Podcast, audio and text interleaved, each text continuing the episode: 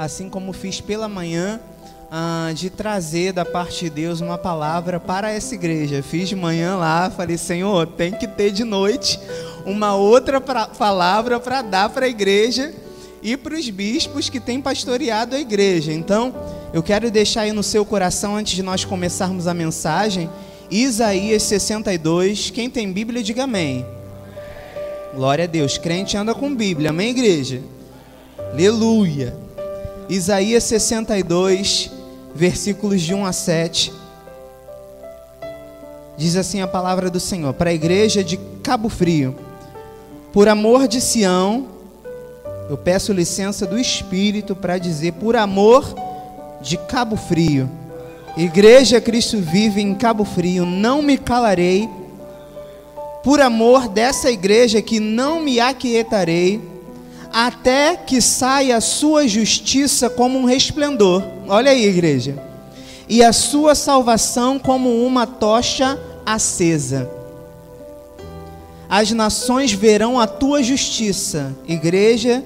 Cristo vive em Cabo Frio, e todos os reis a tua glória e serás chamada por um nome novo que a boca do Senhor designará. Serás uma coroa de glória na mão do Senhor, um diadema real na mão do teu Deus. E para a cidade aqui de Cabo Frio, nunca mais te chamarão desamparada, nem a tua terra se denominará jamais desolada mas chamar-te-ão minha delícia e a tua terra desposada, porque o Senhor se delicia em ti e a tua terra se desposará. Porque como jovem desposa donzela, assim os teus filhos te desposarão a ti. Como noivo se alegra da sua noiva, assim de ti se alegrará o teu Deus. E para a igreja agora novamente, sobre os teus muros, ó Jerusalém, pus guardas Bispo Feliz, Bispa Renata, os guardas do Senhor que todo dia e toda noite jamais se calarão. Esse é o vosso perfil. Vós, os que fareis lembrar do nome do Senhor, não descanseis, nem deis a ele descanso, até que restabeleça Jerusalém e a ponha por objeto de louvor na terra. Eu creio que através da vossa vida o Senhor vai restabelecer Cabo Frio e a região dos lagos, através do vosso testemunho, em nome de Jesus, assim eu determino para a glória do Senhor. A igreja diz amém. Glorifica o nome do Senhor. Aleluia. Deus é fiel, Deus seja louvado. E vamos à palavra Isaías 62. Guarda aí, guarda aí que é vai se cumprir. E depois nós vamos nos encontrar novamente para o cumprimento dessa palavra aqui, para compartilharmos o testemunho do que Deus fez mediante essa palavra em nome de Jesus. Bom, vamos ouvir a palavra do Senhor nessa noite, o tema alimentando a esperança para viver restauração. Olha que bênção. Você recebe isso? Vamos alimentar a nossa esperança mais uma vez no dia de hoje? Lamentações 3:21, enquanto você abre a sua Bíblia, glorifica o Senhor por essa oportunidade. Sou dependente da graça, dependente do Senhor e me alegro por essa oportunidade de representar o meu profeta nessa noite aqui em nome do Senhor Jesus Cristo. Diz assim a palavra do Senhor, Lamentações 3:21 diz: Quero trazer à memória o que me pode dar esperança. Amém? Oremos ao Senhor Jesus Cristo que essa palavra fale ao nosso coração. Pai de amor e bendito, louvado engrandecido seja o teu nome. Mais uma vez, humildemente, nos curvamos diante da tua palavra, pedindo o teu direcionamento, Pai, pedindo, Pai, em nome de Jesus, a tua direção e que o Senhor fale conosco mais uma vez através da multiforme sabedoria do Senhor, a tua multiforme graça multiplica esse conhecimento em nossa vida e fala de forma nova, Pai, esta palavra aos nossos corações, em nome de Jesus e todo o povo de Deus, diga amém. Quero lembrar a igreja nessa noite que o Senhor nos chamou a vivermos um 2021 marcado pela restauração de tudo que o Senhor Deus valoriza essa palavra é real e firme no nosso coração.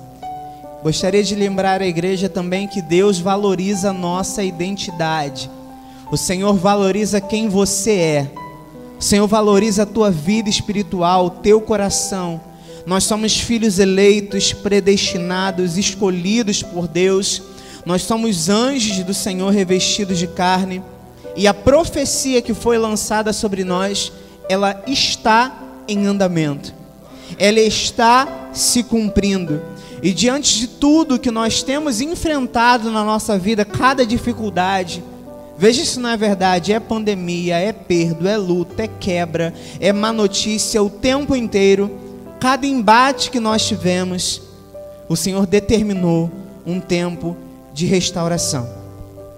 Eu quero dizer, como disse de manhã, que nós não chegaremos até o dia 31 de dezembro de 2021 sem dizer eu vivi restauração.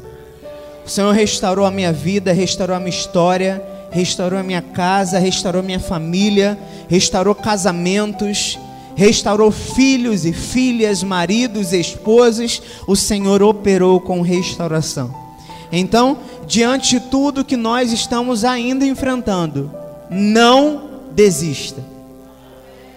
Fique firme no Senhor Jesus Cristo. Não permita em nenhum momento duvidar dessa palavra. Ninguém vai impedir que você conquiste a vitória e o cumprimento dessa palavra. E ninguém vai impedir o fluir do rio de Deus em nós, trazendo consigo a restauração do que o Senhor Deus valoriza. Ninguém. Chama qualquer especialista da face dessa terra Chama qualquer repórter que está entendido sobre tudo que está acontecendo no mundo, sobre Covid, ninguém vai impedir. Ninguém vai impedir. A palavra é firme, é tempo de restauração. Então o Senhor está fazendo o que nesse momento? Renovando a nossa esperança. Como disse em Jó 14, 7 a 9, porque há esperança para a árvore. Mesmo cortada, ainda se renovará, não cessarão os seus rebentos Diz o, o versículo 8 que se envelhecer na terra a sua raiz e no chão morrer o seu tronco, ao cheiro das águas brotará e dará ramos como a planta nova. Renove a tua esperança no Senhor. Renove a tua fé no Senhor Jesus Cristo. Essa é a relação que esta palavra tem com a palavra profética para esse ano, porque não importa o que aconteceu lá atrás. E também não importa o que vai acontecer amanhã ou depois, o Senhor diz que há esperança. Os nossos frutos não vão cessar, porque nós não vamos parar de servir a Deus, não vamos parar de sermos instrumentos do Deus vivo. E se porventura alguma coisa acontecer a nós, se porventura a dificuldade chegar, se porventura a morte bater em algum aspecto da nossa vida, diz que ao cheiro das águas brotará e dará ramos como a planta nova. Então, o que eu preciso fazer nesse momento para que a minha fé não venha se desestabilizar? Eu preciso, como nós lemos, trazer à minha memória o que me pode dar esperança. Eu preciso lembrar das promessas, das profecias, dos sonhos que o Senhor plantou no meu coração, dos projetos que Deus me deu. Eu preciso me lembrar da plenitude de quem eu sou em Deus e o que Ele, como Pai, pode fazer por mim. Eu preciso me lembrar que o céu conspira a meu favor, então eu não posso desistir. Ainda que dentro de mim exista de repente uma voz na minha alma dizendo: Eu não aguento mais. Eu estou cansado, eu estou farto, eu cheguei ao meu limite, eu cheguei ao esgotamento. Não desista. Você que tem Bíblia, abre aí a sua Bíblia em Abacuque. Abacuque, Abacuque capítulo 3. Abacuque 3. Essa palavra é profundíssima, maravilhosa. Essa palavra tem um poder, tem uma autoridade na nossa vida, tem um poder de mudar a circunstância. Abacuque 3, 17 a 19. Quem achou diz amém. Amém ou misericórdia? Aleluia. Diz assim a palavra do Senhor: ainda que a figueira não floresça, e nem haja fruto na vide, o produto da oliveira minta, os campos não produzam mantimento, as ovelhas sejam arrebatadas do aprisco, nos currais não haja gado. Olha aí o que nós vivemos nessa pandemia. Todavia, eu me alegro no Senhor, exulto no Deus da minha salvação. O Senhor Deus é a minha fortaleza, Ele faz os meus pés como os da corça, e Ele me faz andar altaneiramente. O que, que é isso? Lugares altos. Todo mundo na sociedade está chorando, está se lamentando, está vivendo de mal a pior, e nós estamos andando em lugares altos, estamos andando em fé, de fé em fé, de glória em glória, de conquista em conquista, de milagre em milagre. É assim que nós andamos, é assim que nós renovamos a nossa esperança em Jesus é não desistindo, é se lembrando das promessas, é continuando com a nossa confiança firme em Jesus. Porque o que que disse lá em Mateus 11, 28 a 30? Se porventura o cansaço bater em nossa porta, disse Jesus: Vinde a mim, todos os que estáis cansados e sobrecarregados, e eu vos aliviarei. Tomai sobre vós o meu jugo e aprendei de mim, porque sou manso e humilde de coração, e achareis descanso para a vossa alma, porque o meu jugo é suave e o meu fardo é leve. A verdade é que muita gente, muitos cristãos passam por esse profundo estado de cansaço, de esgotamento diante das pressões da vida e principalmente nesse contexto de pandemia que nós ainda enfrentamos. Veja que muitas pessoas não retornaram à igreja e muitas pessoas, infelizmente, não vão retornar, bispos, à igreja, enquanto o Senhor não sacudir espiritualmente. Veja que muitas dessas pessoas têm total confiança em Deus, não perderam a sua fé, continuam com a sua fé ah, na palavra do Senhor, continuam com a sua vida financeira em atividade, não pararam de semear, não pararam de serem fiéis ao Senhor, continuam colocando a sua vida, a sua casa sobre a rocha, não desistiram de crer, mas estão aí passando por essa situação de esgotamento, de cansaço. O emocional entra em falta, falta sincronia do emocional com o espiritual, está fora de sintonia e a pessoa acaba se sentindo desamparada, desesperançosa a ponto de desistir. Só que Jesus, Jesus é maravilhoso. A personalidade de Cristo é incrível.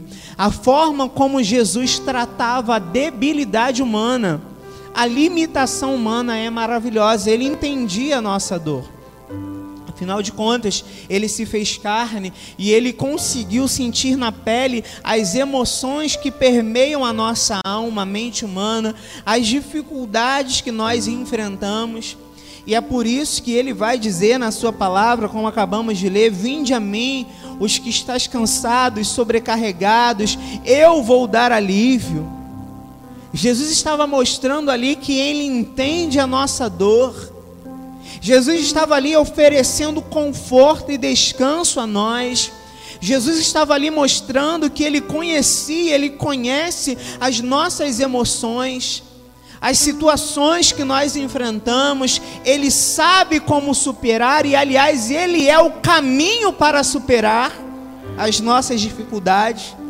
E Ele usa, Jesus era muito didático, Ele é muito didático, Ele usa essa figura do jugo para nos explicar essa realidade, que é uma espécie de madeira que colocada no, pescoço dos animais que trabalham no arado. E com esse aparelho com seus pescoços eles buscavam, puxavam o arado e faziam ali a lavoura. E diz que um animal só não bastava, era necessário dois animais. E qual o segredo aqui é que Jesus está nos mostrando a ajuda que Ele pode nos oferecer para carregar as nossas situações. Ele está nos, nos colocando ah, diante dele, ao lado dele, para caminhar conosco, colocando à nossa disposição a sua ajuda, trocando o nosso fardo pelo dele, porque caminhando com ele é mais fácil de suportar a vida. É mais fácil de suportar as situações. É mais fácil de superar os problemas que vêm muitas vezes tentando se instalar na nossa mente, nas nossas emoções. Então, o Senhor Jesus ele nos dota de estratégias para nós superarmos as nossas lutas. Para que nosso coração, a nossa alma não se sinta esgotada por tudo que nós enfrentamos, pelas pressões da vida que são inevitáveis mas a certeza da presença de Jesus, ela é firme e ela é real. E nos sustenta durante todos os momentos, nos dá ânimo, fortalece a nossa alma. Então, abençoado, coloca os teus olhos no Senhor. Não tira os teus olhos da palavra, não. Não tira os teus olhos de Cristo, porque se nós tiramos, se nós tiramos um pouco dos nossos olhos de Cristo e olhamos para o noticiário, a gente se desespera. Se a gente tira os olhos da palavra e olha para aquilo que diz o jornal, amado, desculpa a expressão, já era, acabou. A nossa mente vai embora e as emoções vão embora. A gente precisa lembrar o que disse o salmista no Salmo 121, 1 e 2: Eleva os olhos para os montes, de onde me virá o socorro? O meu socorro vem do Senhor que fez o céu e a terra. Eu vivi isso na minha vida e é a primeira vez que eu estou falando isso num altar da Igreja Cristo Vivo, porque eu nunca falei sobre isso. Mas antes do meu casamento, eu conversei um pouco com o bispo, mas quero falar aqui de forma mais profunda. Eu passei por um momento muito intenso emocional. Eu posso dizer assim que eu passei por uma depressão assim muito muito forte, muito intensa na minha vida, por N situações, preocupações, né? Casamento chegando, a gente não tinha, eu contei para vocês o testemunho de manhã do que Deus fez na nossa vida financeiramente. A gente não tinha condições e eu posso dizer que a minha mente entrou em colapso. Eram muitas situações, era o casamento chegando, é o ministério que a gente tem que dar conta e a gente não pode parar. Bispo sabe do que eu estou falando. A gente não pode parar por aquilo que está acontecendo na nossa vida. A gente não tem o luxo que as outras pessoas têm de pararem, né? De descansar em alguns momentos. A gente tem que continuar. Então eu perdi as contas de muitas vezes em que eu cheguei, por exemplo, num sábado na juventude e chegava o momento do culto, eu estava atrás na coxia que tem lá na nossa capelinha, estava ali atrás e eu enxugava as minhas lágrimas e entrava com um sorriso no rosto para fazer o culto. Não tinha, não tinha alternativa, eu precisava fazer, não tinha ninguém para fazer. E eu posso dizer assim que quando eu comecei a compreender essa realidade, de colocar os meus olhos no Senhor Jesus Cristo, a minha vida mudou. Lógico que o Senhor usou esse anjo de Deus, que é a minha esposa, para restaurar as minhas emoções e aquilo que eu vivia, né? Ela sabe disso porque ela estava me acompanhando no momento. Cheguei no nosso casamento magro, né, meu amor? Muito magro. Eu já sou magro, mas muito magro, muito magro. As pressões eram muito grandes que eu vivia emocionalmente na, naquela época. Graças a Deus pela vida da minha esposa amada. Graças a Deus pela vida da minha amiga bispa Cristina Maricato, psicóloga, que me auxiliou muito naquele momento que eu estava atravessando, né? Então você veja a importância, né, de um profissional da saúde também. E Deus restaurou a minha vida quando eu entendi essa realidade. Quando eu deixei de olhar aquilo que eu estava enfrentando, quando eu deixei de olhar para as minhas incertezas, as incertezas da minha vida e passei a olhar para o Senhor, a coisa mudou de figura a minha confiança passou a ser trabalhada por Cristo todos os dias, e o Senhor me renovou completamente. Renovou as minhas emoções, me restaurou, restaurou o meu ministério, restaurou a minha forma de enxergar a vida. me tirou daquele momento de tristeza, de depressão, daquelas crises fortíssimas de ansiedade, tamanha era pressão da vida, e o Senhor me renovou. Então, a gente não pode desistir. Nós não podemos desistir. Não importa o vale, o tamanho do vale. Se eu estiver no vale, diz a palavra do Senhor, ali o Senhor me acompanha, a tua mão me tira do vale. O Senhor é capaz de transformar um vale de ossos secos em um grande exército. Ele é capaz de transformar um deserto em um manancial que mana água, leite, mel. O Senhor é, é capaz de transformar qualquer situação, qualquer circunstância. Não há nada que Ele não possa fazer na nossa vida, não há vale onde Ele não nos acompanhe, onde a presença do Senhor não vá conosco, Ele está conosco em todos os momentos. Ele enfrenta conosco cada momento, Ele entende as nossas situações, Ele entende os nossos problemas, Ele entende a dor humana ele se identifica conosco e ele se coloca à disposição, meu filho, eu vou carregar esse fardo com você. Eu vou te ajudar a superar essa situação.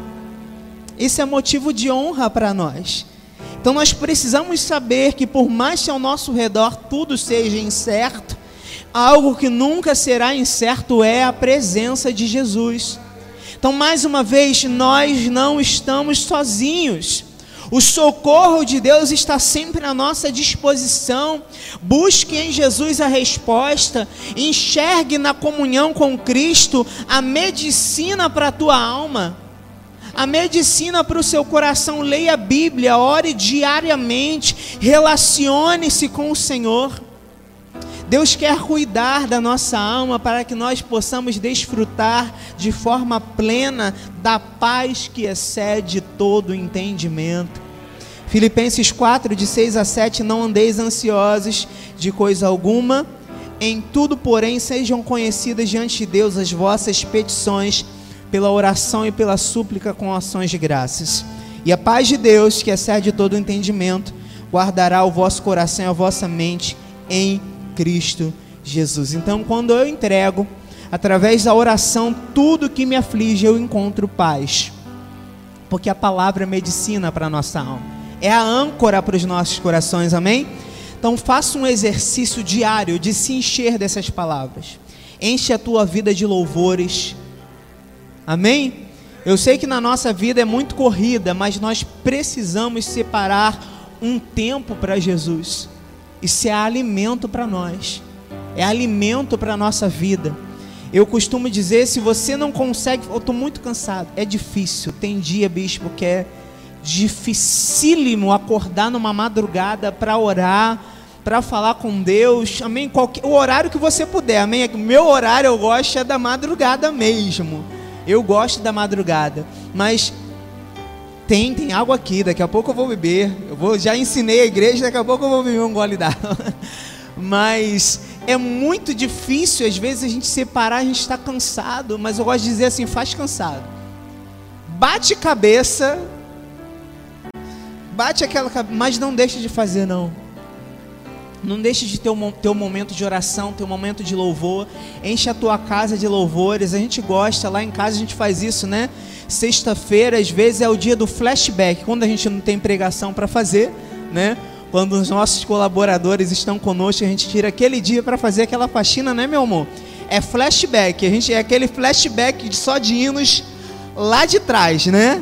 Aquele cheiro de naftalina e a gente vai louvando ao Senhor Jesus Cristo ali, limpando a casa, mas louvando a Deus, porque Deus é bom, Deus é maravilhoso, Deus opera na nossa vida. Amado, Deus é maravilhoso, o que Deus faz na nossa vida, assim, é incrível, é maravilhoso, é bênção de Deus. Olha a tua vida agora. Quantas situações o Senhor te fez superar? Da onde Deus tirou, onde você está agora? Isso é motivo de gratidão a Deus. Aleluia. Vou até aproveitar, vou aproveitar, deixa agora.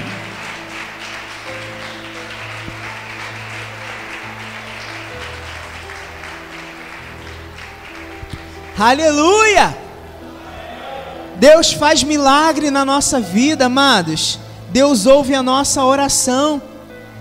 Então, quando eu entrego a Deus toda a minha vida, eu abro mão das minhas ansiedades, eu encontro paz, o Senhor opera na minha vida. É isso que o Senhor faz. Então preciso trazer à minha mente mais uma vez aquilo que me pode dar esperança. São pensamentos bons. Filipenses, ainda no capítulo 4, versículo 8, diz: Finalmente, irmãos, tudo que é verdadeiro, tudo que é respeitável, que é justo, que é puro, que é amável, tudo que é de boa fama, se alguma virtude há, se algum louvor existe, seja isso que ocupe o vosso pensamento. Então, olha só, não esgote a sua alma não esgote as suas emoções com pensamentos errados. Faça como Paulo falou: leve cativo o teu pensamento à obediência de Cristo. Proteja a tua mente, a tua alma de desesperança, sentimentos, pensamentos de desesperança. Exercite a tua mente através da palavra. Invista em tempo com Deus, invista nisso. Enche a tua vida de uma ambiência de adoração, porque a adoração é capaz de superar, de, de, ela é capaz de mudar qualquer contexto difícil. Veja na palavra quantos milagres através da oração. Paulo e Silas, Pedro teve essa experiência também. Enfim, homens da fé, heróis da fé, que tiveram a experiência através da adoração, que abriu portas de prisões, que curou enfermos, que libertou cativos, enfim, diversos milagres. Então cultive essa experiência. Abrace isso na tua vida. Não permita, isso é um conselho, na tua vida a cultura da murmuração. Abandona o espírito de murmuração. A murmuração embota a alma, gera incredulidade. E Jesus teve uma experiência muito incrível quando ele voltou de anos, de, anos depois à sua terra em Nazaré, diz lá em Mateus 13, 58, diz que ele não fez ali muitos milagres, por causa da incredulidade deles.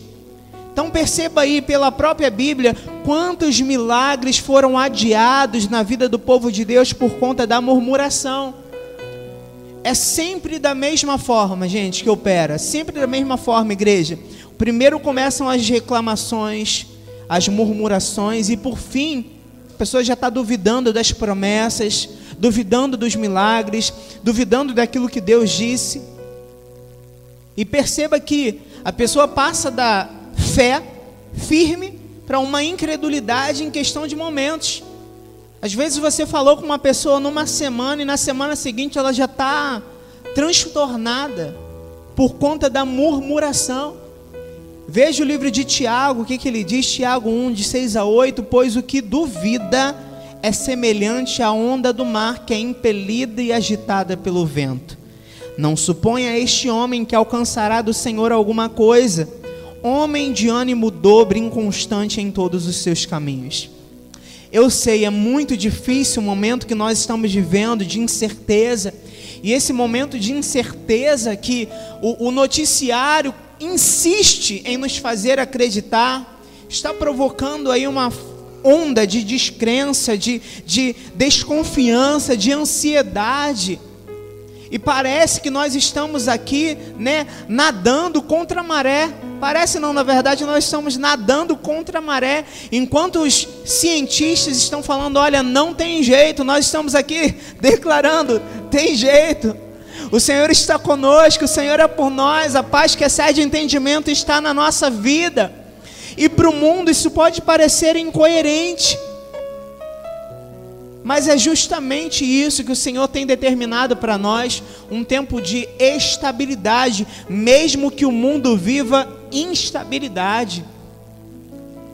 Vai lá fora, pergunta a qualquer um e veja se a pessoa não está preocupada, desesperada com o amanhã, temerosa, e nós estamos aqui firmes, o nosso coração cheio de paz, porque Deus é conosco. Então não permita nem por um momento a murmuração, a dúvida. A dúvida ela provoca esse ânimo dobre, essa mente dividida. A dúvida é a arma usada pelo inimigo para causar insegurança. Com insegurança vem a ansiedade, com ansiedade ela vem o medo. E esse medo provocado por essa série de causalidades é o que tem dirigido a nossa sociedade, é o que tem dominado a mente e o coração de homens, mulheres, jovens e até crianças. A incapacidade de desacelerar a mente, a síndrome do pensamento acelerado, a depressão, a tristeza, o medo de fracassar, o medo de ficar doente ou de perder alguém, isso tudo tem feito parte do cotidiano da sociedade. Só que este questionamento não pode habitar os nossos pensamentos. Nós não podemos andar como aquele povo de Israel vagando no deserto por não acreditarem nos planos do Senhor. Então, para dar continuidade aos milagres e tudo que o Senhor Deus tem preparado para nós, nós precisamos abandonar todo e qualquer tipo de pensamento contrário Precisamos abandonar a dúvida, a incerteza, o ceticismo, o ânimo dobre, porque quem procede assim não pode receber nada de Deus. E aí eu quero falar novamente que nós tratamos nessa manhã sobre o que é o ânimo dobre. O ânimo dobre é termos uma mente dividida, é termos instabilidade naquilo que nós fazemos. Ânimo dobre é se dividir entre a crença e a descrença. E dizem alguns originais que o ânimo dobre é ser vacilante, como um esquizofrênico espiritual. E aí isso é muito sério, porque assim como essa doença, a esquizofrenia, esse ânimo dobre afeta a capacidade da pessoa pensar, elaborar os seus pensamentos, sentir, se comportar com clareza. E aí na psicologia, esse termo esquizofrenia, ela vem por meio da junção dos termos esquizo, que significa dividir, no idioma dos filósofos clássicos, e frenia, que é algo próximo de mente. E eles deram esse nome perfeito para essa doença. Esquizofrenia, ou distúrbio da mente dividida, ela é marcada por surtos em que o mundo real acaba substituído por delírios e alucinações.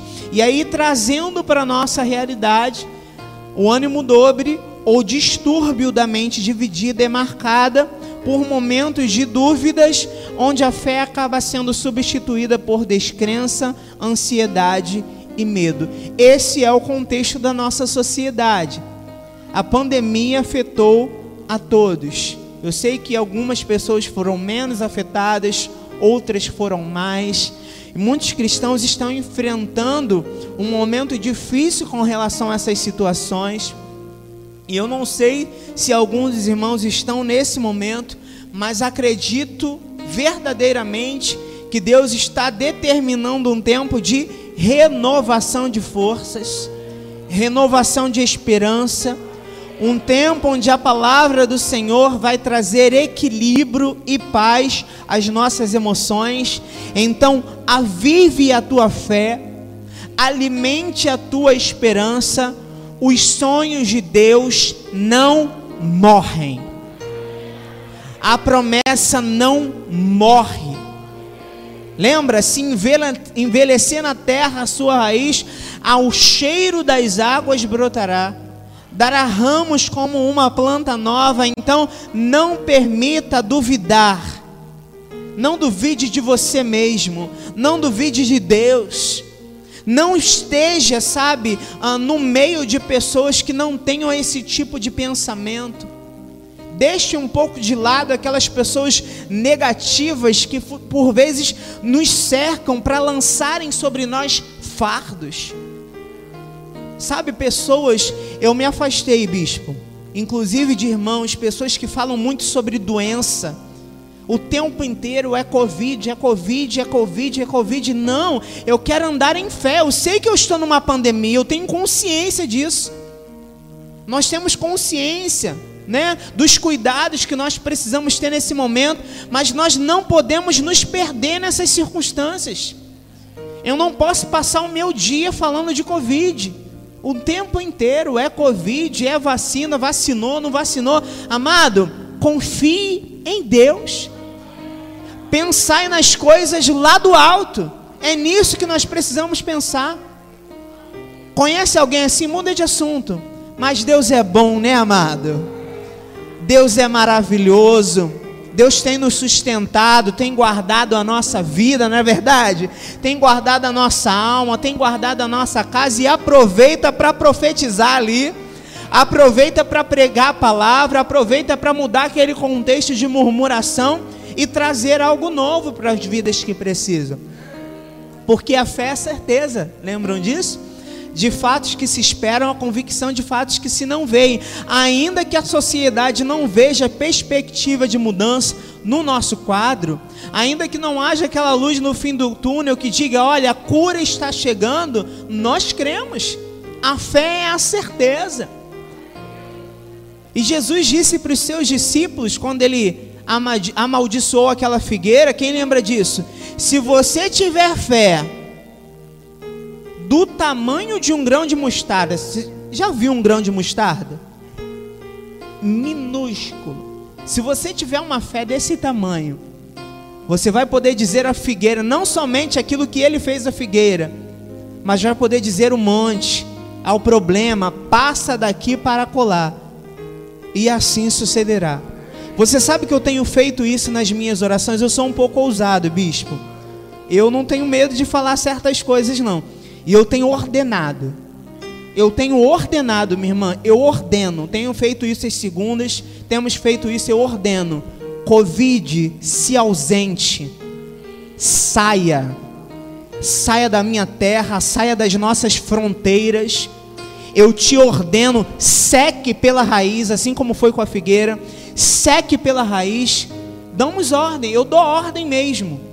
É assim que a palavra me ensina. Dê ordem, passa daqui para colar e assim sucederá. Então acredito que talvez se a igreja se posicionasse, bispo, mais firmemente, e graças a Deus pelo nosso ministério, mas é aquilo, uma andorinha só, não é assim? Não faz verão.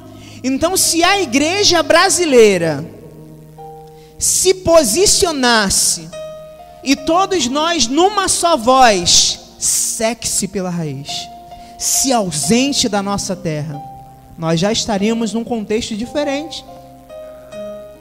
Então nós precisamos, amados, encher a nossa mente daquilo que é bom. Jesus nos avisou.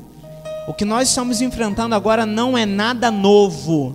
Não há nada de novo. Jesus nos avisou quando ele disse lá em João 16, 33 essas coisas vos tenho dito para que tenhais paz em mim. No mundo passais por aflições, mas tem de bom.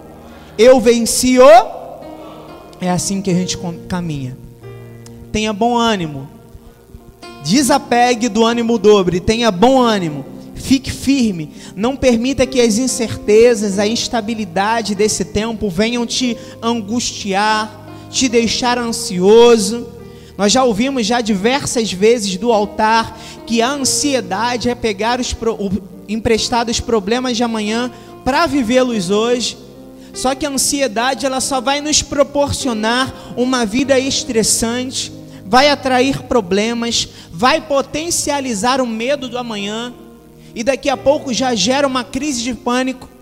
A pessoa já não consegue viver em sociedade, então descanse em Deus. Parece clichê, né? A gente ficar repetindo esse tipo de frase, mas tem que ser uma realidade na nossa vida. Descanse em Deus.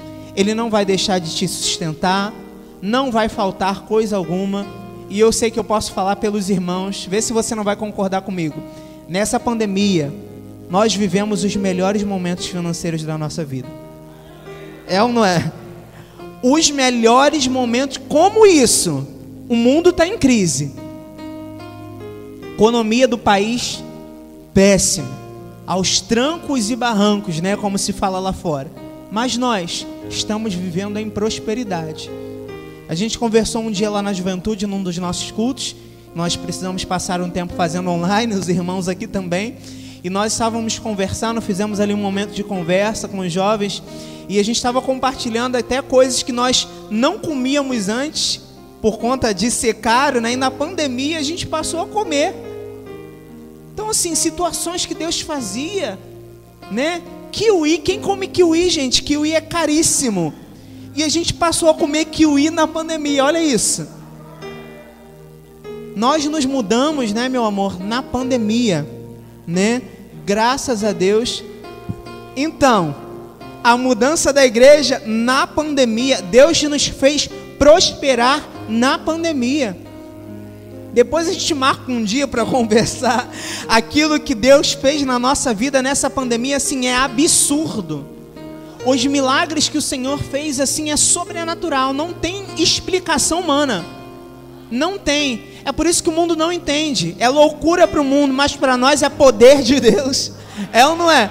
E assim a gente vai vivendo de fé em fé, de glória em glória, e vamos estabelecendo com Cristo uma relação de confiança. O que a gente não pode deixar fazer nesse, de fazer nesse momento é priorizar o reino. Diz a palavra do Senhor em Mateus 6, e aí eu quero ler, bispo, lá no 33 já. Busquem, pois, em primeiro lugar o reino de Deus. Eu estou lendo na NVI. A sua justiça e todas essas coisas, todas essas coisas, é acrescentado ou não é acrescentado? É acrescentado ou não é acrescentado? É acrescentado. Tudo é acrescentado. E aí, eu quero terminar dizendo e trazendo esse alerta. Amém. Eu quero trazer esse alerta, porque isso é um, um traço de ansiedade. Quando nós nos preocupamos com o dia de amanhã, quando nós estamos inseguros com o dia de amanhã, a gente não consegue ter paz no nosso coração. Quando nós começamos a sacrificar o reino em prol das coisas, das cobranças que nós mesmos nos fazemos. O Senhor não nos pede para abandonar os nossos projetos. O Senhor não nos pede para abandonar o nosso trabalho, apesar de que eu vivi essa experiência, mas é um particular comigo. Amém, igreja? Cada um de nós tem uma circunstância, mas o Senhor não nos chamou para isso, entende?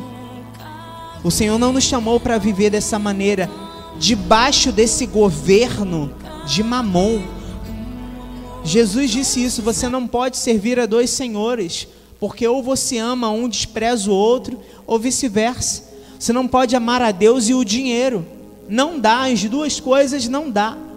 E muitas pessoas nesse contexto de dificuldade, nesse contexto de pandemia, passaram a amar mais o dinheiro. Por conta do medo do amanhã. E aí o que, que é, o que, que é que a pessoa sacrifica? A primeira coisa que a pessoa sacrifica, sacrifica é o reino de Deus, é a igreja.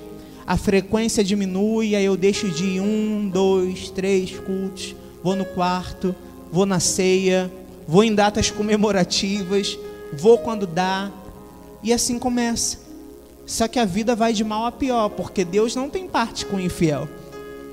Deus não vai fazer nada na vida daquele que não prioriza. Deus não vai fazer absolutamente nada na vida daquele que ele não é prioridade. Quando Deus não é prioridade, não adianta, não adianta pedir, espernear, não adianta orar, ele não atende, ele atende o fiel, aquele que prioriza o reino, aquele que se coloca diante do Senhor: Senhor, eu vou, é difícil, mas eu vou estar, é difícil, mas eu vou fazer. Eu tenho esse testemunho pessoal, bispo, já de muitos anos, e eu tenho um acordo entre mim e o Senhor. É muito difícil eu faltar culto, a não ser em casos especiais como esse, férias, viagem, né? Que a gente também é filho de Deus, a gente também precisa, mas eu tenho esse voto com o Senhor. Às vezes eu estou no meu momento assim, meu Deus, eu estou cansado, mas eu vou assim mesmo eu vou servir o meu Deus com alegria. Em alguns momentos, e graças a Deus, o Senhor está mandando trabalhadores para a seara. Às vezes eu não vou fazer nada, não vou cantar, não vou pregar, não vou fazer nada, mas eu preciso estar naquele lugar. A minha alma depende disso. O meu coração, eu, eu, eu me sinto vivo nos átrios do Senhor. O salmista disse: Mais vale um dia nos teus átrios do que mil em outro lugar. Eu prefiro habitar na casa do meu Deus do que na tenda da impiedade. Então essa é a minha vida. Eu amo estar nos atos do Senhor, eu amo estar na casa de Deus. Eu faço o esforço que for necessário, mas eu vou estar na casa de Deus. Eu amo estar nos atos do Senhor, Deus sabe disso. E eu gostaria muito de compartilhar essa realidade e que mais pessoas fossem assim, bispo. Dessa forma, que amassem a casa do Senhor que fizessem todo e qualquer tipo de esforço para se dedicarem a essa vida com Deus, para se dedicarem ao reino, para se dedicarem ao avanço do reino, porque vidas precisam ser alcançadas. E as vidas não vão ser alcançadas comigo em casa, sentado no meu sofá. As vidas vão ser alcançadas quando eu colocar a mão na massa para fazer quando eu começar a me comprometer com a obra de Deus, com o reino do Senhor, as oportunidades vão vindo, Deus vai enviando pessoas que passam por nós, para que nós sejamos bênção na vida daquelas pessoas, e assim a obra de salvação no mundo começa através do nosso testemunho. Eu sei que eu estou falando muito aqui, mas eu sinto que é pelo Espírito Santo de Deus, e é necessário esse compromisso maior com o reino do Senhor. Esse compromisso maior com o reino de Deus. É uma aliança que nós temos. Não se ausente disso. Não se ausente mesmo. Passe para as tuas gerações futuras esse amor pela obra, esse amor pelo serviço do reino.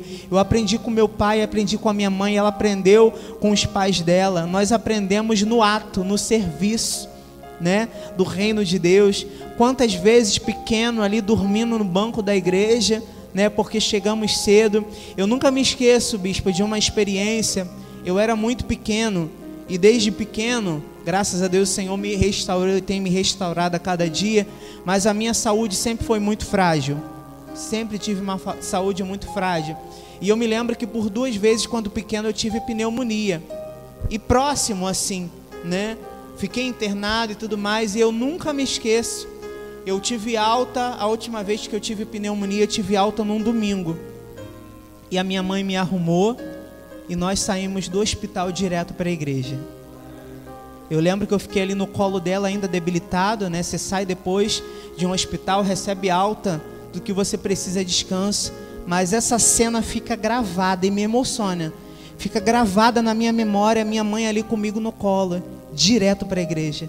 Tamanho é o amor à obra. Tamanho é o amor pelo reino. E hoje, por tão pouco, a gente deixa a obra do Senhor. Tá chovendo, não vou. Ah, tô com uma dor na, na pontinha do dedo. Não tem como. Bispo, desculpa. Eu recebo muito esses, essas mensagens. Bispo, desculpa. Não, infelizmente não vai dar. Não vai dar para estar, não vai dar para participar. E assim a obra do Senhor continua. Mas chegou realmente o momento, aleluia. Chegou realmente o momento de nós vivermos a palavra do Senhor. Chegou realmente o momento de nós vivermos a promessa do Deus vivo. Chegou realmente o momento de nós vivermos o primeiro amor com o Senhor. Retornar o primeiro amor. Voltar ao encontro do Senhor Jesus Cristo. Voltar à prática das primeiras obras Lembra, amado, naqueles momentos que nós fazíamos tudo e qualquer coisa no reino de Deus, é para isso que a gente tem que voltar. É nesses momentos que a gente tem que voltar. Eu vou usar o termo psicológico, é fazer essa regressão, bispa. É regressar. Quero voltar ao início de tudo, encontrar-me contigo, Senhor Quero rever meus conceitos, valores. Eu quero reconstruir. Vou regressar ao caminho. Vou ver as primeiras obras, Senhor. É isso. Eu me arrependo, Senhor. Me arrependo, Senhor. Me arrependo, Senhor. Eu quero voltar ao primeiro primeiro amor. Eu quero voltar a Deus. É isso, amado. É isso a prática das primeiras obras. Sabe por que algumas coisas só serão vencidas quando nós fizermos dessa forma? Quando nós nos comportarmos da maneira que o Senhor ordena. Quando nós assumirmos uma postura estável e firme diante do Senhor. E eu quero terminar lendo essa palavra porque nós vamos orar. Em João 15, 3. Vós já estáis limpos pela palavra que vos tenho falado. Permanecei em mim e eu permanecerei em vós. Como não pode o ramo produzir fruto de si mesmo se não permanecer na videira, assim nem vós o podeis dar se não permanecerdes em mim. Eu sou a videira, vós os ramos. Quem permanece em mim eu nele, esse dá muito fruto, porque sem mim nada podeis fazer. Se alguém não permanecer em mim, será lançado fora, a semelhança do ramo e secará e o apanham e lançam no fogo e o queimam. Se permanecerdes em mim e as minhas palavras permanecerem em vós, pedireis o que quiserdes e vos será feito. Pedireis o que quiserdes e vos será feito. Permaneça no Senhor, amém? Isso não estava no script, não estava no meu esboço, esse momento, mas o Senhor, Ele assim o fez e determinou, porque Ele queria tratar nessa noite conosco, com a sua igreja. E nesse momento nós vamos orar, amém, bispo? Vamos orar a Deus, vamos clamar ao Senhor e vamos agradecer por aquilo que o Senhor está falando nesse momento. Sim, Jesus. Louvado e engrandecido seja o teu nome, Senhor. Louvado seja o teu nome, Senhor. Nós recebemos a tua mensagem, nós ouvimos a tua voz. O Senhor ministrou ao nosso coração e aqui nós estamos para voltarmos, regressarmos ao primeiro amor, regressarmos à prática das primeiras obras, voltarmos a te servir como nós fazíamos anteriormente, na nossa juventude, meu Deus, em nome de Jesus, voltarmos a termos aquelas experiências com Deus que nós tínhamos no secreto, mas a nossa rotina nos afogou. A nossa rotina roubou de nós os nossos momentos com Deus, roubou de nós os nossos momentos de intimidade, roubou de nós os nossos momentos de oração, a nossa preocupação com o nosso amanhã, a nossa preocupação com a nossa vida secular, nos tornou rígidos espiritualmente. Mas o Senhor, tem falado ao nosso coração que é tempo de voltar, é tempo de colocar a nossa mente, o Senhor tem falado isso através desse ministério, é tempo de colocarmos a nossa mente o nosso coração em ordem, é tempo de desfrutarmos da paz que excede o entendimento, mas para nós desfrutarmos dessa paz é necessário nós mudarmos os nossos conceitos. E como igreja, nós estamos aqui nessa noite para desapegar desapegar da nossa humanidade, desapegar dos nossos próprios conceitos, desapegar daquilo que nós achamos que é o correto para seguir a tua palavra, Senhor. Sim, Senhor, estamos aqui para diminuirmos. Sim, Senhor, estamos aqui para nos apegarmos. A tua palavra diz que diz que nós devemos ser humildes e mansos de coração, assim como o Senhor é.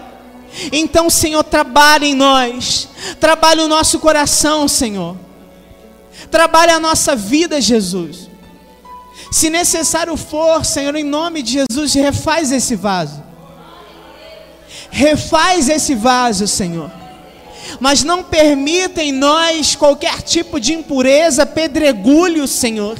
Trabalha, Deus, trabalha nessa massa, Pai nós não temos medo, Senhor, e nós temos humildade suficiente para dizer que, se necessário for, nós vamos voltar à casa do oleiro, para que o Senhor refaça a nossa vida, meu Deus, para que o Senhor refaça o nosso coração, para que o Senhor refaça a nossa vida espiritual para que o Senhor sacuda os nossos alicerces, meu Deus. Meu Deus, oh, Ramachei laias. Trabalha novamente, Senhor, em nome de Jesus. Trabalha novamente, Espírito Santo. Dá a nós experiências contigo, meu Deus. Na nós experiências com o Senhor. Fala conosco nas madrugadas, desperta o nosso coração, Senhor. Opera no nosso lugar de trabalho através da nossa vida, Senhor. Move o teu Espírito Santo, Jesus. Mostra a tua glória, meu Deus. Nos dá experiência em todos os lugares onde nós estivermos, Pai. Na nossa casa, na rua, mostra a tua glória. Move o teu espírito, Espírito. Move o teu espírito em nossa vida, em nome de Jesus. Oh, Pai, nós te pedimos, Senhor. Continua movendo o teu Espírito Santo, Pai. A tal ponto, Senhor, que a tua presença se faça muito maior do que qualquer sentimento humano. Pai, que a tua presença em nós seja tão forte que nós não tenhamos tempo para pensar nas coisas do amanhã. Pai, que a tua presença seja tão constante que não haja espaço para sentimentos humanos. Assim como diz a tua palavra, Pai, para onde me ausentarei do teu espírito? Para onde fugirei da tua face? Se subo aos céus, lá estás. Se faço a minha cama no mais profundo abismo, lá estás também. Se tomo as asas da alvorada e me detenho nos confins dos mares, ainda lá me haverá de guiar a tua mão e a tua destra me susterá. Senhor, nós sabemos que não importa onde nós estamos, seja no vale, ou seja na prosperidade, em todo tempo tu nos guia. Seja em qualquer situação, a tua presença é constante. E que a tua presença em nós, Pai, faça morada, Senhor, em cada momento dos nossos dias e que não haja espaço, Pai, para ansiedade, para temores, que não haja espaço para preocupações, que não haja espaço para nenhum outro sentimento, mesmo no vale, Pai, que a confiança esteja intacta. Senhor, pode parecer loucura, mas nós cremos, Senhor. Nós cremos, Pai, que o Senhor pode nos colocar de pé no momento mais difícil, Senhor, no momento de mais angústia da alma, o Senhor pode nos colocar de pé. E na paz que excede todo entendimento, Pai, nós possamos desfrutar, desfrutar, Senhor, desfrutar da tua presença, que a cada momento se faz presente em nós e que a partir de nós, Senhor, essa presença constante seja também, Pai, fruto fruto daquilo que nós vivemos, Senhor, no teu ministério, e que essa presença também, Senhor, que essa presença, Pai, flua de nós Flua de nós aqueles que chegam às nossas vidas, aqueles que estão ao nosso lado, aqueles, Senhor, que vêm a nós trazendo mais notícias, aqueles que estão ao nosso lado com negatividade, que a partir de nós a tua presença flua, de modo, Senhor, de modo que nenhum outro Pai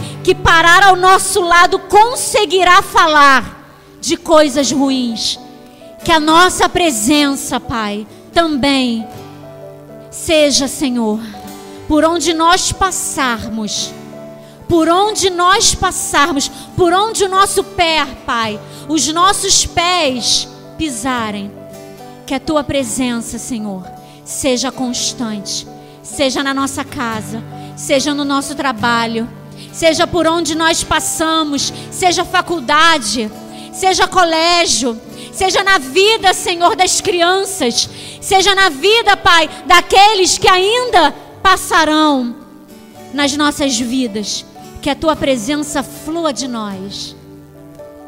E nós te pedimos, Pai, seja qualquer situação que nós estejamos enfrentando hoje, seja aqui ou aqueles que nos assistem pela internet, seja o mais profundo vale, que a tua presença se faça morada nessa noite. Que nós possamos sentir dentro de nós algo novo, o teu espírito renovado em nós. Já fomos selados com o teu Santo Espírito, mas hoje avivados na fé. Nessa noite, nós possamos ser renovados de glória em glória, para que nessa noite nós possamos ver como nunca antes vimos a presença do Senhor mudando a nossa história. Em nome de Jesus.